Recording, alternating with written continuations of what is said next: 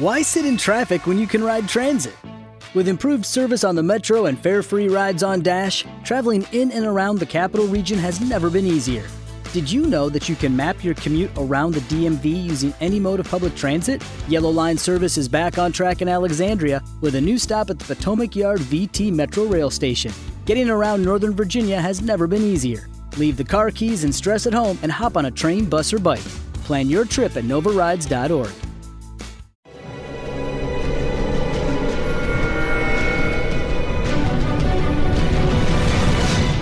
Documental.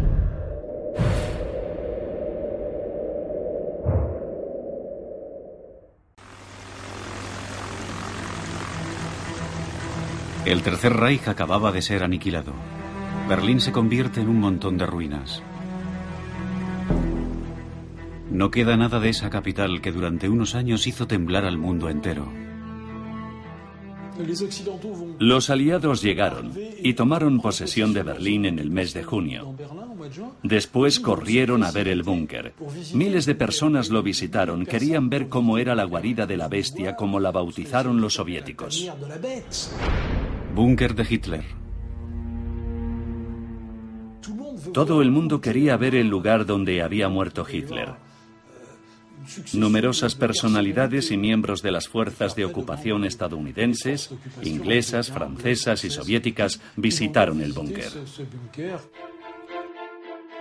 Entre los militares que visitaron el búnker había un grupo de oficiales franceses. La tarde del 25 de noviembre de 1945, el comandante Raymond Ross se adentró en lo que quedaba de la Cancillería de Hitler por la entrada principal de la calle Voss. Quería explorar el interior. Al igual que otros compañeros, esperaba hacer algún hallazgo.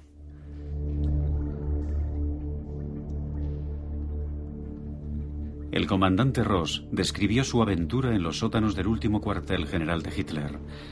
Dibujó tres planos del itinerario que siguió y del sitio en el que encontró los documentos del Führer. Solo quedan los muros de lo que fuera la Cancillería del Führer.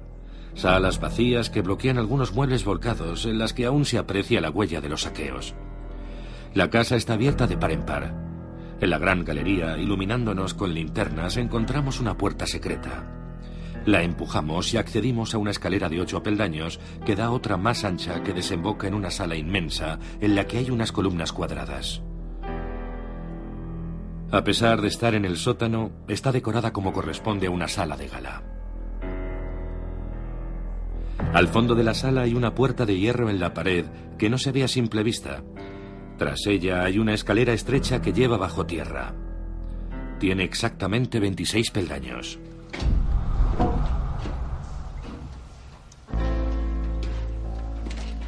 Nos encontramos con un desorden extraordinario.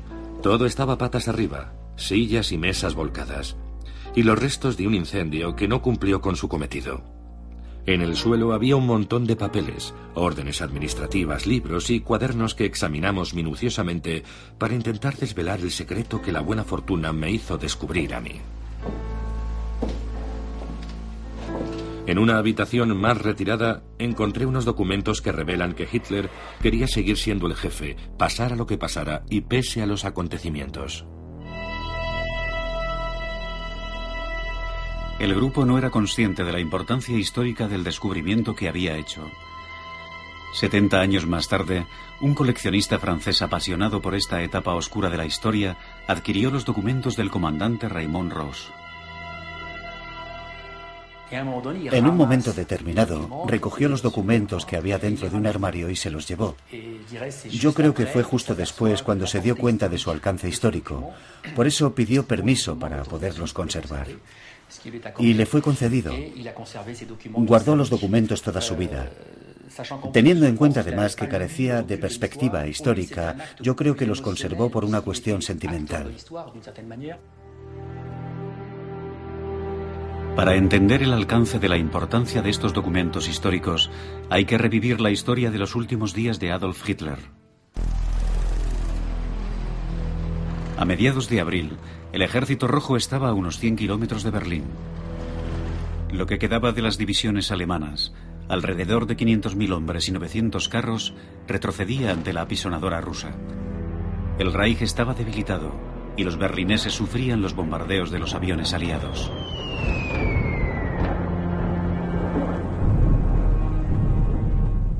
Todos los días había ataques diurnos de los estadounidenses y por la noche atacaban los mosquitos británicos.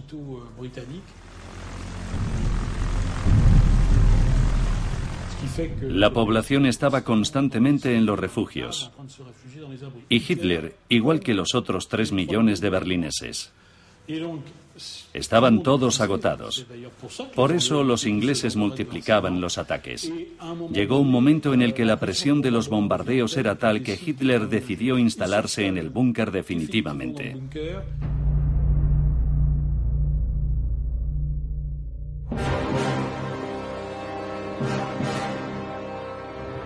Para los alemanes, desmoralizados, comenzaba la interminable espera del último acto del drama. La radio retransmitió la última emisión en directo de la Orquesta Filarmónica de Berlín, interpretando el final del Crepúsculo de los Dioses de Wagner.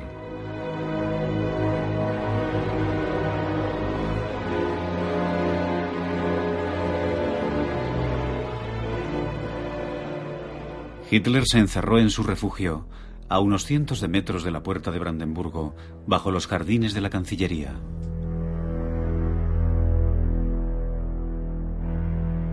Desde el búnker dirigió las últimas operaciones militares. Para una mejor comprensión de los planos de la Cancillería y del búnker de Hitler, se ha hecho una reproducción en 3D. El búnker tenía dos niveles. El primero fue construido en 1936, debajo de una parte de la Cancillería del Reich. Y el segundo, a partir de 1943, cuando se hizo evidente que el primer búnker, que tenía el techo a unos 60 metros de altura, no resistiría las potentes bombas estadounidenses y británicas. El búnker es una construcción de dimensiones relativamente reducidas. Decidieron sacrificar la superficie habitable en beneficio de la solidez. Se trata de un encofrado de hormigón macizo. Hitler quería estar seguro de poder quedarse en Berlín. Su intención era dirigir las operaciones desde su búnker. Creo que temía alejarse de Berlín, probablemente por el intento fallido de asesinato contra su persona y por el golpe de Estado de julio del 44. Berlín sería el centro de todos los poderes.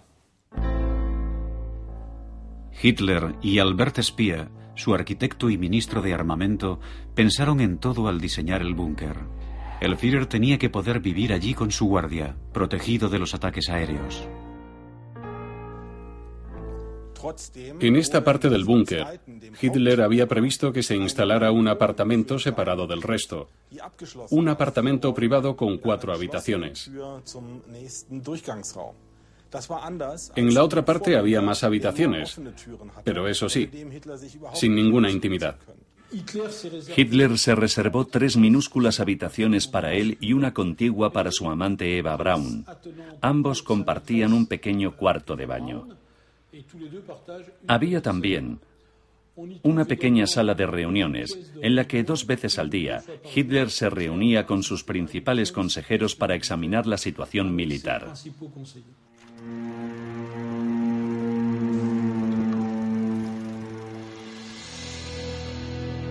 El búnker era un sótano de 7 metros de profundidad.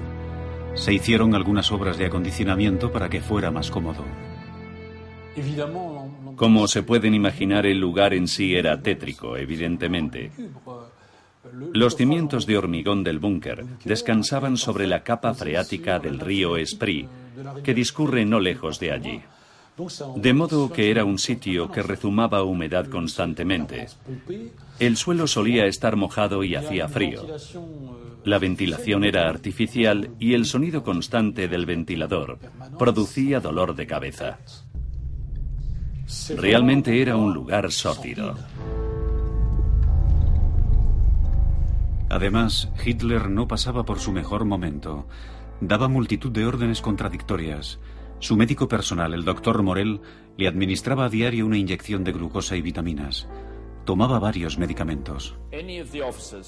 A todos los oficiales que vieron a Hitler en aquella época, y entrevistado a unos cuantos, les impactó el estado del Führer. Le temblaban las manos. Estaba lívido y aparentaba 10 o 15 años más. A todos ellos les preocupaba su salud mental. Estaba muy desmejorado. Tenía Parkinson en un estado avanzado. Iba encorvado, arrastraba los pies y ya no controlaba el brazo izquierdo que se sujetaba con la mano derecha porque tenía temblores espasmódicos. Para que funcionase el búnker, Hitler contaba con 30 personas. Tenía a su servicio a su guardia personal, a los técnicos del búnker y a los hombres encargados de las comunicaciones. Para la última reunión del Reich, Goebbels se mudó al búnker con su familia. También estaba el secretario Bormann, indispensable, y luego las secretarias.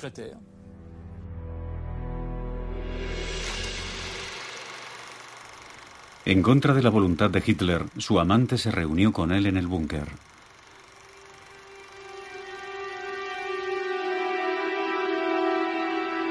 En una colección privada que hemos encontrado hay dos cartas muy importantes de Eva Braun. Tenemos las cartas originales. Es la primera vez que se hacen públicas.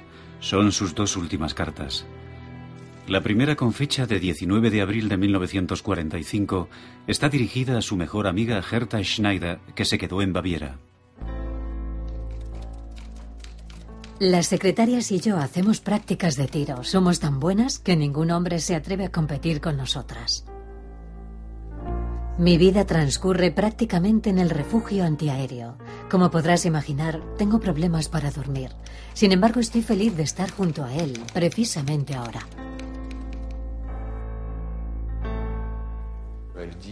Ella pensó, por fin voy a estar con él. Ese era el pequeño drama de Eva Braun. Era una romántica empedernida y mucho más joven que él. A lo largo de su relación con Hitler, solo tuvo miedo a una cosa, a perderlo. Es más, al principio de estar juntos intentó suicidarse. Hitler se asustó y siguió con ella. Así que, en cierto modo, para ella estar ahí con él era una forma de hacer oficial su relación. Esta carta también nos permite conocer el estado de ánimo de Hitler la víspera de cumplir 56 años. La carta muestra el ambiente del búnker y parece que todavía había algún rayo de esperanza. Es cierto que no pasa ni un día en el que no me pida que vaya a refugiarme a Berkov, en Baviera, pero hasta ahora siempre me he salido con la mía. A partir de hoy, toda comunicación es imposible, pero estoy convencida de que todo saldrá bien él está lleno de esperanza. Más que nunca. Sin embargo, a las 3 de la madrugada del 20 de abril sonó una sirena. Una sirena que los berlineses no habían escuchado nunca. Todos presintieron que comenzaba un nuevo calvario. Los tanques del ejército rojo se aproximaban a Berlín. El 20 de abril fue un momento clave. Era el cumpleaños de Hitler y justo ese día los soviéticos empezaron a tomar Berlín. Hitler se planteaba qué hacer, no sabía si debía quedarse en la ciudad o huir. A partir del 20 de abril, su escondite ya no era seguro. Sus últimas tropas habían caído. ¿Qué debía hacer? ¿Huir o luchar?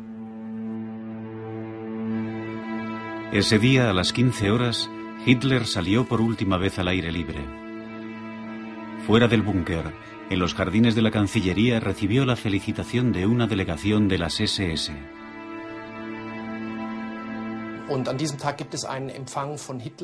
Hitler recibió a una delegación de las juventudes hitlerianas, la reserva más joven de su ejército. Eran niños a los que iban a mandar a la primera línea del frente para morir defendiendo Berlín. Quería honrarlos y recompensar a los más valientes.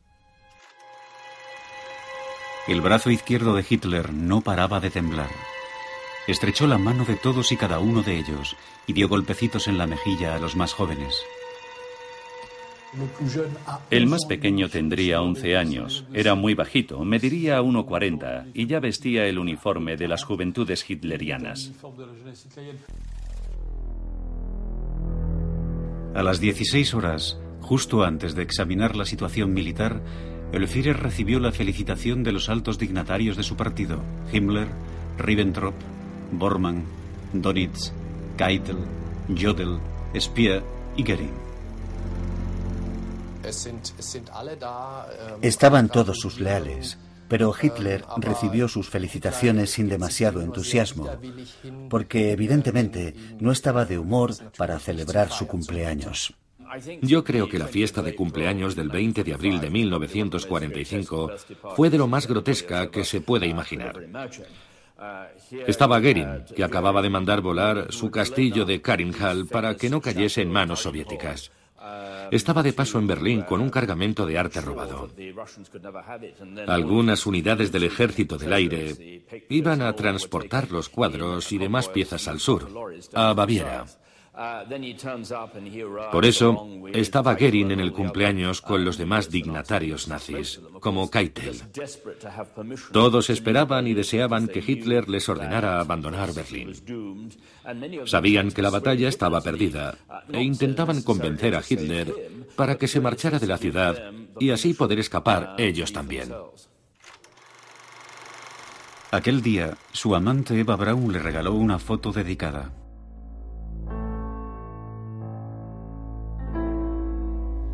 Nosotros hemos encontrado ese regalo.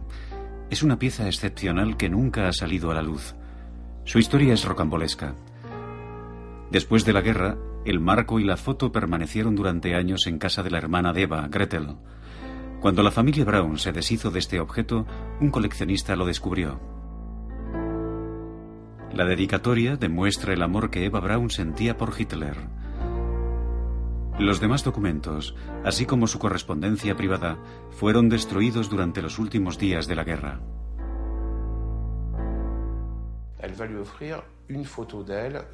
Eva le regaló una foto dedicada en un marco de plata con un trébol que había diseñado Albert Espía.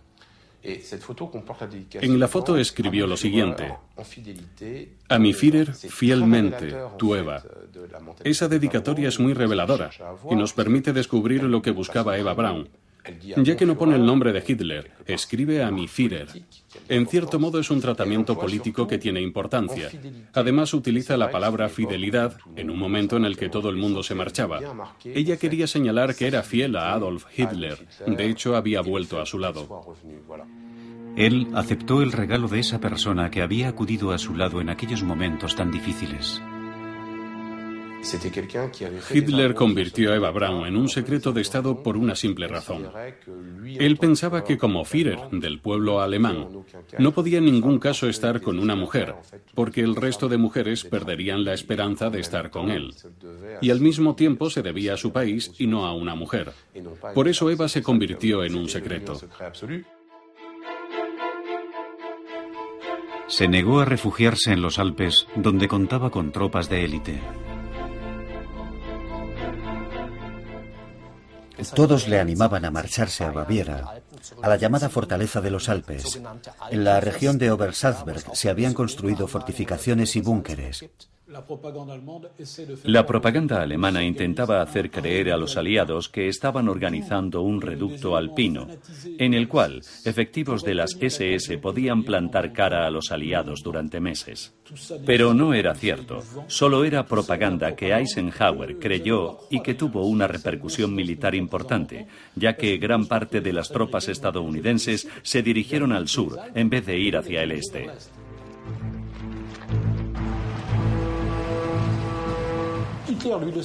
Hitler sabía que no había tal reducto alpino y decidió que la mejor manera de morir era representando una gran puesta en escena wagneriana, que consistía en morir con sus últimas tropas en Berlín.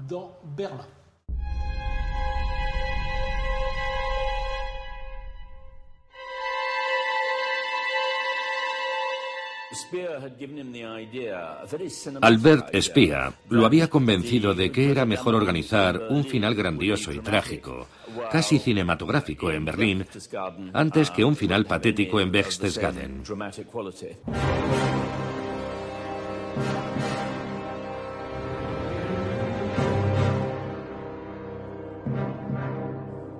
En contra de la opinión de su Estado Mayor y de sus allegados, Hitler decidió quedarse en Berlín. Vencer o morir, quería librar su última batalla allí. Por la noche, el cumpleaños acabó con el último bombardeo de la aviación aliada sobre la ciudad. La madrugada del 21 de abril, por primera vez desde el principio de la guerra, los obuses de la artillería soviética cayeron sobre la ciudad.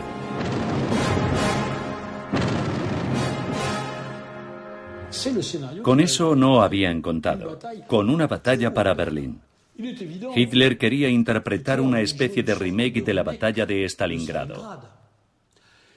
Pensaba igual que Goebbels, a quien veía todas las noches y le recordaba constantemente este precedente, que una gran batalla urbana podía dar un vuelco a la guerra. Y en eso Stalin, aunque en la distancia estaba de acuerdo con él y decidió que Berlín tenía un gran valor simbólico. Quien tomara Berlín sería el vencedor para la historia y para la eternidad.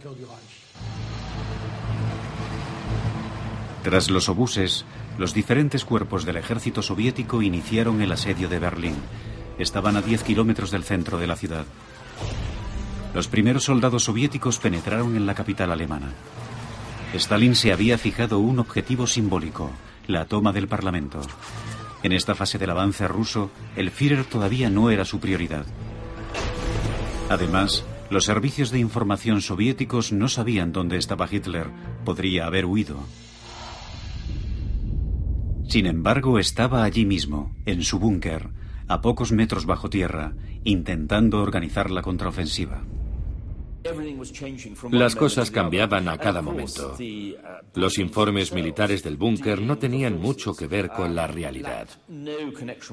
Hitler comentaba los mapas hablando de ejércitos y divisiones, cuando en realidad solo quedaban algunos hombres armados. A Hitler le quedaban tres cuerpos del ejército en torno a Berlín. El noveno ejército del general Busse al sureste, el cuerpo del general Steiner al norte y el duodécimo ejército al sureste de la ciudad. Ya no disponía de tanques ni de armamento anticarros. Solo contaba con unos soldados muy jóvenes dispuestos a luchar hasta el final. Pero sencillamente ya no tenían armas suficientes. La idea de Hitler de que su duodécimo ejército se reuniera con el noveno, procedente del este, y lanzar una contraofensiva contra los soviéticos era una fantasía. Pero Hitler siguió dando órdenes como si esas tres fuerzas pudieran hacer una especie de movimiento concéntrico para acercar a los ejércitos soviéticos. Su contraofensiva no tuvo éxito. Los alemanes retrocedían por todas partes. Hitler no comprendía que las tropas que él movía en el mapa no avanzasen. Aquel día, por primera vez desde hacía mucho tiempo, Hitler perdió la paciencia delante de todos. Tuvo un ataque de ira y gritó, me rindo, todo está perdido, es el final. Fue entonces cuando su entorno comprendió que ya no había solución. No tenía ningún plan y todo estaba perdido.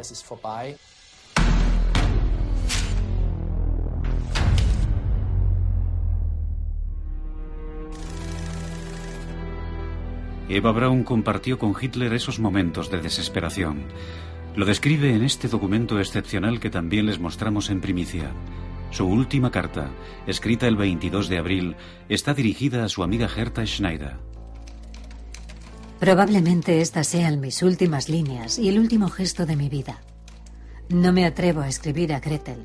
Tendrás que decírselo tú con mucho tacto. Decidieron suicidarse. Esto es importante porque Hitler no se lo anunció a su entorno el 22 de abril, lo hizo más tarde. En cualquier caso, ella explica en esta carta que ambos pensaban suicidarse. Te enviaré mis joyas y te ruego las distribuyas como pone en mi testamento. No puedo describir lo que siento y lo que sufro por el Führer. No logro entender cómo todo puede terminar así. Pero ya no puedo creer en ningún Dios. Me temo que se acerca el final. Muero como he vivido. Mantén esta carta en secreto hasta que te enteres de que ha llegado nuestro final. Sé que te pido mucho, pero tú eres valiente. Eva le decía a su amiga que le enviaría sus joyas y además le pedía que se encargara del testamento. El testamento era muy claro y detallado. Le pedía que se encargara de que se ejecutara todo lo que ponía en él mismo. La carta, el testamento y las joyas de Eva Braun salieron ese mismo día hacia Baviera. En cuanto a Hitler, la tarde del 22 hizo una declaración ante los miembros de su Estado Mayor, entre los que se encontraba el representante de Goering.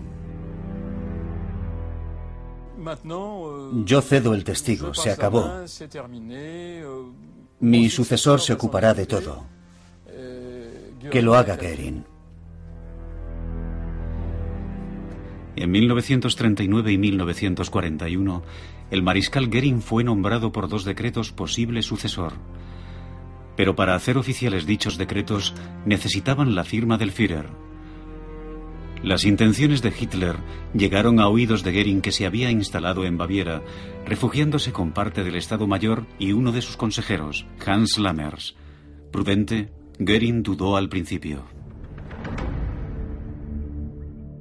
El decreto en el que el Führer me nombraba sucesor en el 39, ratificado en el 41, sigue siendo válido? ¿Hay otro decreto posterior? Y Lammers dijo, no, si lo hubiera yo estaría al corriente, así que sigue siendo válido. Entonces lo cogió, lo miró, meditó y dijo, si el Führer lo ha dicho y yo soy el delfín, ¿qué hacemos? Hermann Goering se tomó su tiempo para reflexionar. Se debatía entre sus delirios de grandeza y la perspectiva de cometer un gran error político. Decidió dejar pasar esa noche. En Berlín continuaban los bombardeos. El 23 de abril, al amanecer, Albert Speer, arquitecto y ministro de armamento de Hitler, arriesgando la vida, volvió a la capital del Reich y bajó al búnker. Eva Braun se alegró mucho. Pensaba que él lograría convencer al Führer para que se marchara. Estaba totalmente equivocada. Gracias a Hitler, Albert Espía triunfó como arquitecto. Además le otorgó un alto cargo del Estado. Pero venía a despedirse. Hitler lo recibió con bastante frialdad, aunque lo entendía. Hitler no era tonto. Se daba cuenta de que a su alrededor todo el mundo le abandonaba. Albert Speer fue a despedirse del hombre al que admiraba. También quería confesarle que le había desobedecido. No había cumplido la orden que le dio Hitler de destruir todas las infraestructuras del Reich antes de la llegada del Ejército Rojo y los aliados. A Speer le afectó mucho la falta de afecto que mostró Hitler. El Führer ni siquiera reaccionó cuando le confesó que no había cumplido las órdenes que le había dado. En el último momento, se observa un destello de esa relación tan especial que existía entre los dos. With the Lucky Land slots, you can get lucky just about anywhere. This is your captain speaking. Uh, we've got clear runway and the weather's fine, but we're just going to circle up here a while and uh, get lucky. No, no, nothing like that. It's just these cash prizes add up quick. So I suggest you sit back, keep your tray table upright, and start getting lucky.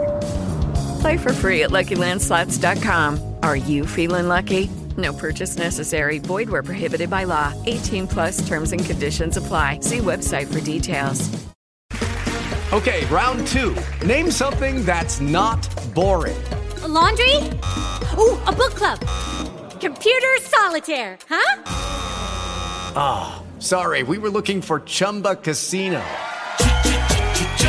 That's right. ChumbaCasino.com has over 100 casino style games. Join today and play for free for your chance to redeem some serious prizes. ChumbaCasino.com. No purchase necessary. Full prohibited by law. 18 plus terms and conditions apply. See website for details. Espía quería confesarle que no había acatado sus órdenes, pero también quería ver por última vez al hombre al que tanto admiraba. Por otro lado, yo creo que para Hitler, al ver espía era como el hijo que nunca tuvo. Eso explicaría su pasividad y que no reaccionase ante sus declaraciones. Otros habían sido fusilados por mucho menos, pero Hitler le dejó marchar. La tarde del 23 de abril de 1945, Hermann Goering por fin había tomado una decisión. A las 17.43 horas escribió a Hitler. Mi Führer, ¿está usted de acuerdo en permanecer en su puesto de combate de Berlín y con que yo asuma la dirección del Reich con plenos poderes tanto en el interior como en el exterior? Göring se dit euh, que A Goering le gustaba la idea. De hecho, ya había hecho algunos contactos para iniciar las negociaciones de paz. Goering quería presentarse como el hombre que llevó la paz a Alemania. Así que envió un telegrama a Hitler al búnker de Berlín, en el que le decía que si antes de las 22 horas del 23 de abril no daba señales de vida, consideraría ipso facto que era el nuevo canciller y que Hitler ya no podía dar órdenes. Este telegrama y toda la correspondencia que siguió estaba entre los documentos que encontró el comandante Ross en el búnker de Hitler. Un total de 13 cartas y telegramas de gran importancia histórica, ya que hoy nos permiten reproducir con precisión ese último intercambio de una tensión extrema entre Hitler y Goering.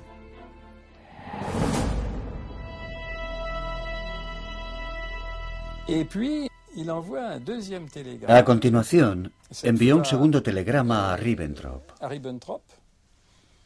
Y probablemente también se lo enviara a Keitel diciendo, si no hay ninguna respuesta del Führer, vengan a verme a Berchtesgaden. Que era como decir, asumo la sucesión. With the Lucky Land slots, you can get lucky just about anywhere. This is your captain speaking. Uh, we've got clear runway and the weather's fine, but we're just going to circle up here a while and uh, get lucky. No, no, nothing like that. It's just these cash prizes add up quick. So I suggest you sit back, keep your tray table upright, and start getting lucky. Play for free at LuckyLandSlots.com. Are you feeling lucky? No purchase necessary. Void where prohibited by law. 18 plus terms and conditions apply. See website for details. Are you struggling to lose weight and keep it off? Tired of wasting time and money on starvation diets that lead to more frustration and stress? If there was a weight loss solution that could actually work for you, would you try it? Then head to golo.com. I'm Steve. I lost 138 pounds in nine months on Golo. I'm Amber. I've lost 128 pounds with Golo. If you're ready to take back control of your life, head to golo.com now and see how Golo can work for you. That's golo.com. My sleep is way better. My you inflammation has gone way down. Golo saved my life. I was way overweight. That's what sent me down the path. I wanted to make sure and live for my kid. I have literally tried everything. I was on the verge of getting gastric bypass surgery, and I saw the Golo commercial, and it was the last thing I tried because it worked. Join over 2 million people who found a better way to lose weight with Golo. Your healthier and happier life begins at golo.com. That's G O L O.com. Again, G O L O.com. Él no pensaba que estuviera siendo desleal con Hitler. Solo tomaba las riendas de una situación en la que Hitler no estaba en posición de gobernar Alemania. Simplemente lo sustituía, como si estuviera haciendo una suplencia. Fueran cuales fuesen las intenciones de Goering, el segundo telegrama iba a costarle muy caro.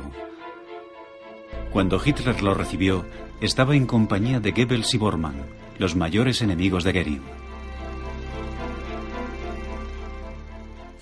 Goering subestimó la forma en la que Bormann, su viejo enemigo, podía utilizar su mensaje. Bormann se lo presentó a Hitler de tal modo que solo podía interpretarse como una escandalosa traición. Además, en esta fase de la guerra, Hitler estaba convencido de que la razón de la derrota eran las traiciones de su entorno. Al final de aquella misma tarde, Hitler envió una respuesta mordaz a Hermann Goering.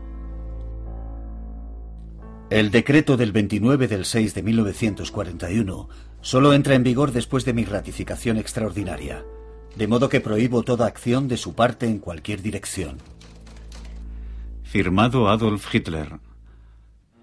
Por recomendación de Bormann, Hitler mandó poner a Goering bajo arresto.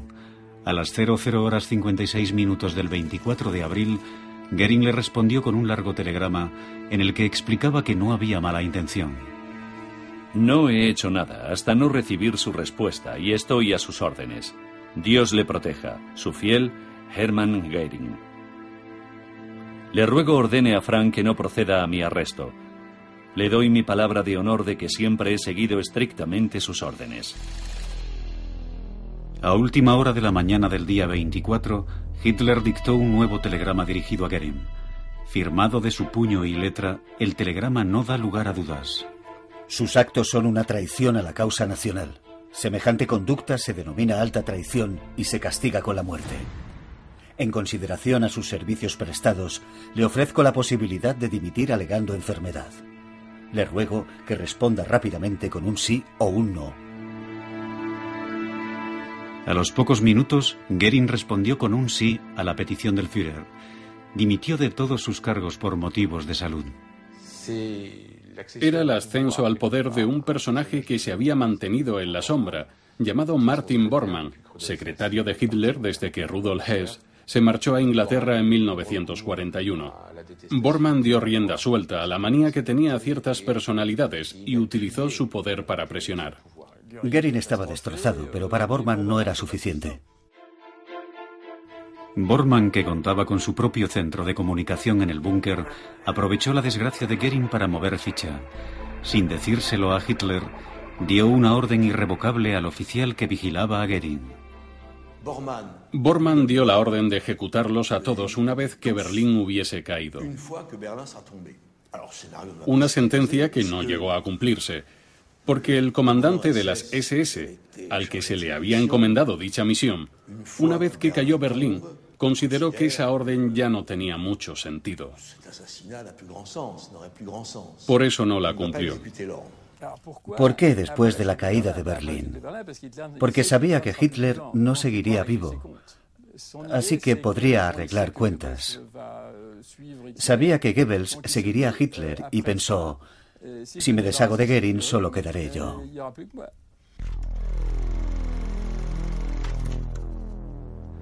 Hitler ignoraba lo que se tramaba a sus espaldas.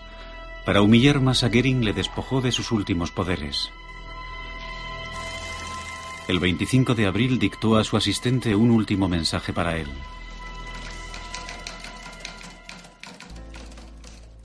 Por su actitud desleal al pueblo alemán y a mi persona, le expulso del partido. Firmado Adolf Hitler. Aquel día también ordenó la destrucción de todos sus archivos personales. Estos documentos deberían haber sido destruidos, pero con la tensión de los últimos días fueron milagrosamente olvidados. Hitler mandó quemar todos sus archivos privados. Estaríamos hablando de una importante correspondencia que podría haber mantenido con jefes de Estado. También mandó quemar la totalidad de las notas de su Estado Mayor que estaban ahí. Así que pidió a su edecán Julius Chau que abandonase el búnker y fuera a quemar sus archivos a su piso de Múnich y a Berchtesgaden. Y Chau lo hizo. Parece que había una cierta preocupación por la posteridad.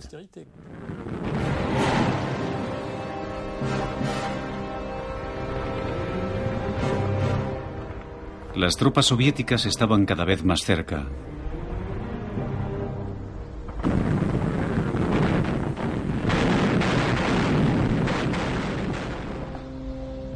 Los obuses caían sin cesar sobre los jardines de la Cancillería, justo encima del búnker. Una serie de notas mecanografiadas que transcriben las conversaciones entre Hitler y Goebbels nos revelan las últimas esperanzas militares del Führer. Heinz Lorenz dirigía el servicio de prensa del búnker y conservó estos documentos. Han sido publicados recientemente. En ellos podemos leer. En Berlín puedo lograr una victoria. Si la consigo, aunque solo sea moral, al menos podremos salvar las apariencias y ganar tiempo. Si ganamos en Berlín, será un impacto mundial. Y eso solo se puede conseguir en el lugar en el que el mundo entero tiene puestos los ojos. Solo se producirá un vuelco en la situación si logro vencer al coloso bolchevique. Entonces, los demás se convencerán de que los únicos que podemos frenarlos somos yo, el partido y el Estado alemán. Todos los ejércitos soviéticos avanzaban hacia el Reichstag y la Cancillería, que no estaba muy lejos. Para los civiles era un calvario que no acababa nunca. Imagínense, los sótanos abarrotados, sin agua y escaseando los alimentos. En cuanto un caballo moría en la calle, la gente se echaba encima para conseguir un poco de carne arriesgando la vida. En medio de la lluvia de fuego, una mujer, un as de la aviación alemana, consiguió aterrizar a unos pasos del búnker de Hitler. Fue el 27 de abril. Hannah Reist, una nazi convencida, y su amante, el general Rita von Green, querían ver a Hitler. Bajaron al búnker. Rita von Green tuvo que ser atendido. Una bala le alcanzó en el pie durante el aterrizaje. ¿Para qué fue allí? Para intentar convencer a Hitler de que saliera del búnker y se marchara quizás a Berchtesgaden. Es evidente que no lo consiguió. Era imposible convencer a Hitler para que abandonara Berlín. Se negaba categóricamente. Fue precisamente en ese momento cuando Hitler decidió repartir cápsulas de cianuro a una parte de su entorno. Le dio una a Hannah Reist, a quien habló abiertamente de suicidio. El hecho de que le diera una cápsula de cianuro es un símbolo, una distinción que le concedía como recompensa por su hazaña. Cápsula de cianuro para Hannah Reist y promoción para Rita von Green, a quien nombró general jefe del Ejército del Aire. Después se marcharon igual que habían venido, despegaron bajo el fuego soviético y salieron indemnes. Mientras tanto, otro dignatario nazi actuaba en secreto, Heinrich Himmler. Se marchó de Berlín justo después del cumpleaños de Hitler. El ministro del Interior del Reich y jefe de las SS ofreció en secreto a los aliados la capitulación sin condiciones de la Alemania nazi. Los aliados acabaron con él mediáticamente el 28 de abril. Eisenhower se opuso totalmente a la propuesta de Himmler. La prensa occidental publicó el comunicado en el que le respondía negativamente. Hitler estaba histérico. Destituyó de todas sus funciones a Himmler. La última traición de uno de sus oficiales más cercanos le volvió loco de rabia. El oficial de enlace de Himmler con Hitler, Hermann Fegelein, seguía en Berlín, aunque fuera del búnker. Fegelein estaba a punto de abandonar Berlín y Hitler quería venganza. Para él era sospechoso de colaborar con Himmler y esa traición provocó que lo mandara a fusilar. El general Fegelein era cuñado de Eva Braun. Estaba casado con su hermana Gretel y Hitler había asistido a su boda. Eva Braun no estaba dispuesta a defender a Fegelein. Le horrorizaba que hubiese planeado desertar y que estuviese a punto de abandonar al Führer. Ella había elegido quedarse hasta el final, así que consideraba la huida de Fegelein como un acto de cobardía. Y encima con su amante. Para Eva Braun era una doble traición porque estaba casado con su hermana Gretel. Fue un gran golpe psicológico para Hitler. En la última conversación mecanografiada que conservó el oficial de prensa Heinz Lorenz, Hitler y Goebbels hablan sin mucha convicción de la situación militar. Si Ben consiguiera llegar. Voy a intentar echarme un poco. Despertadme solo si un tanque ruso se presenta delante del búnker, para que me dé tiempo a prepararlo todo. Ahora me toca a mí obedecer las órdenes del destino. Aunque pudiera salvarme, no lo haría. El capitán no abandona el barco cuando se hunde. Hitler y Goebbels esperaban sin mucha convicción que el duodécimo ejército del general Wenck pudiera romper el cerco del centro de Berlín. Pero sucedió lo contrario. Nada más llegar, el duodécimo ejército se retiró en medio del caos. La válvula de escape de la población eran los rumores y las falsas noticias. Por ejemplo, el 28 de abril, Una lluvia de octavillas cayó sobre Berlín, anunciando que el ejército de Benck llegaba del sudeste. Un ejército alemán venía para romper el puño de hierro de las tropas soviéticas. Obviamente era mentira. El ejército de Benck estaba siendo rechazado en Potsdam, nunca llegaría a Berlín. Creían todo lo que pudiera motivarles, pero pronto triunfó la apatía y el deseo de vivir unas horas más. El 29 de abril de 1945, a la una de la madrugada, Hitler se casó con Eva Braun, su amante desde hacía 13 años. Los únicos testigos de esta unión fueron Goebbels, Bormann y un oficial de Estado civil. Los esposos y los testigos firmaron el acta matrimonial. Hitler precisó que Eva le había pedido que se celebrase esta ceremonia a tenor de las circunstancias. Creo que Hitler decidió casarse por fin con Eva Braun por varias razones. En primer lugar, por la traición de algunos miembros de su entorno. También como recompensa a la decisión de Eva de reunirse con él para morir a su lado. Además sabía que su mayor deseo era convertirse en la señora de Hitler. Puede interpretarse de otra manera. Hitler había comprendido que la partida estaba perdida y la boda era la confirmación. ¿Por qué? Porque los días felices, él en el fondo, pensaba que solo tenía una esposa, Alemania, y fue por ese motivo por lo que se negaba a casarse. Tras tomar una copa de vino con Eva Braun, Hitler se retiró a la sala de reuniones, llamó a su secretaria Traudel Junge y le dictó rápidamente su testamento político sin dudas ni correcciones. No aprendió ninguna lección de sus fracasos. No cambió de opinión. Seguía estando obsesionado con los judíos, convencido de que no había cometido ningún error y de que su caída se debía a que lo habían traicionado. Sabemos que era un antisemita recalcitrante, patológico. Decía, soy víctima de las dos caras de la judería internacional. La cara judeo-bolchevique al este y la cara de la economía judía internacional al oeste. Mientras en el búnker se interpretaba el último acto de la tragedia hitleriana, el ejército rojo lanzaba su última gran ofensiva. Los soviéticos se detuvieron sin saberlo a 500 metros del búnker de Hitler. No sabían que el Führer estaba en Berlín. Creían que todos los altos mandos estaban en el edificio del Parlamento, el Reichstag. El objetivo era el Reichstag. Hitler podría haberse quedado dos días más en el búnker y nadie se habría dado cuenta. Cuando los soviéticos tomaron el Parlamento, esperaban encontrar allí a todo el gobierno.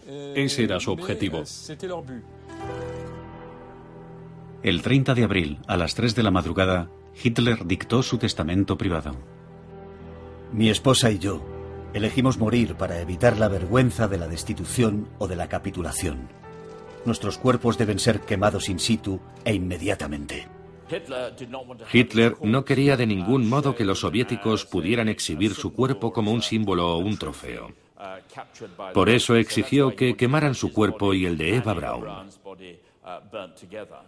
He podido leer en los archivos rusos un documento dirigido a la atención de Hitler en el que alguien describía la muerte de Mussolini. Hitler no quería acabar colgado como Mussolini en Italia. Así que por ese motivo exigió que su cuerpo fuera totalmente destruido.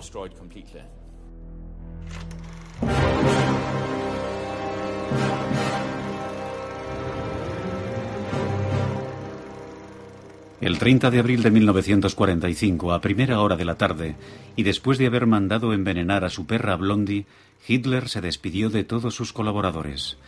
A sus ayudantes les recomendó huir hacia el oeste y a sus oficiales que siguiesen luchando. Hitler y Eva Braun se retiraron a su apartamento a las 15 horas.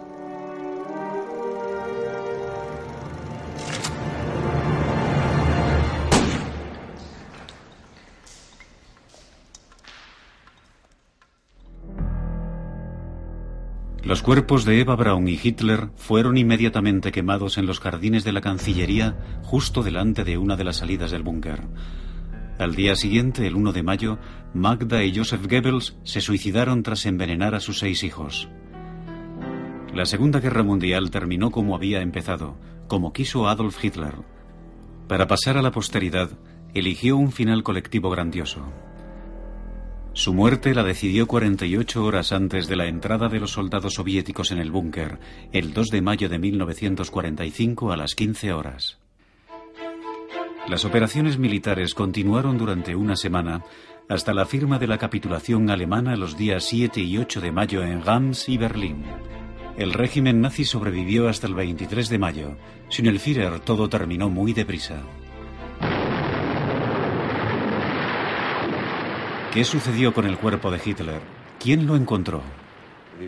Lo descubrieron los agentes del SMERS. Encontraron el lugar donde estaban los cuerpos de Hitler y Eva Braun, cubiertos de tierra. Los desenterraron y los metieron en cajas de madera. Los cuerpos estaban carbonizados, pero no se habían destruido totalmente.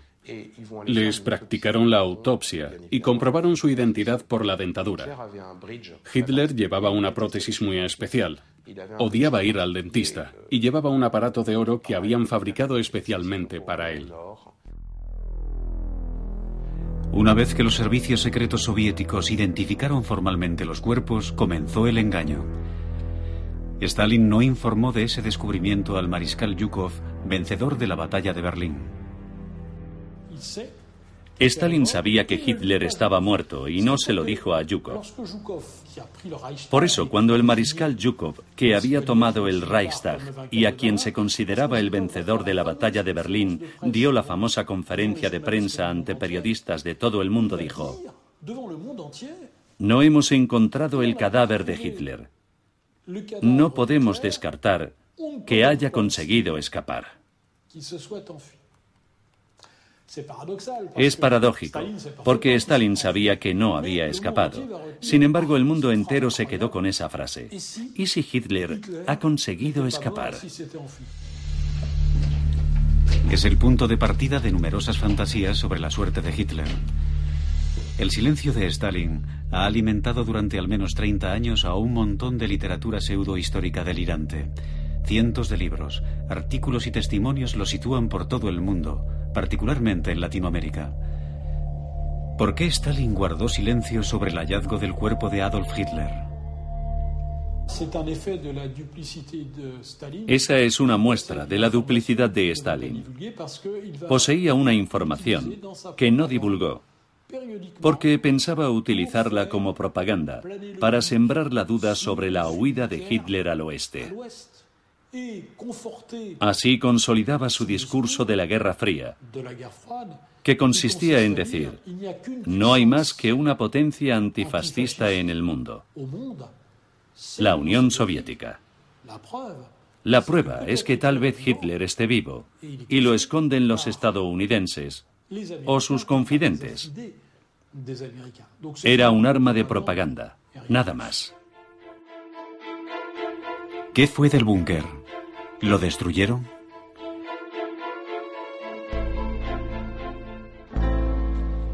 El lugar en el que Hitler acabó sus días no se ha convertido en un monumento conmemorativo para los nostálgicos del Reich. Tras la caída del muro de Berlín, descubrimos que los antiguos jardines de la Cancillería bajo los que se construyó el búnker se habían convertido en un parking para los residentes de estos bloques de viviendas. Setenta años después, una asociación berlinesa ha colocado unos carteles que narran con precisión los últimos días de Hitler en su búnker. A día de hoy, las autoridades soviéticas siguen sin explicar qué hicieron con su cuerpo. En cuanto a los documentos que descubrió el comandante Ross y el coleccionista Bruno Ledoux, ahora son públicos. Gracias a ellos podemos conocer ciertos aspectos fundamentales de la vida del mayor criminal del siglo XX.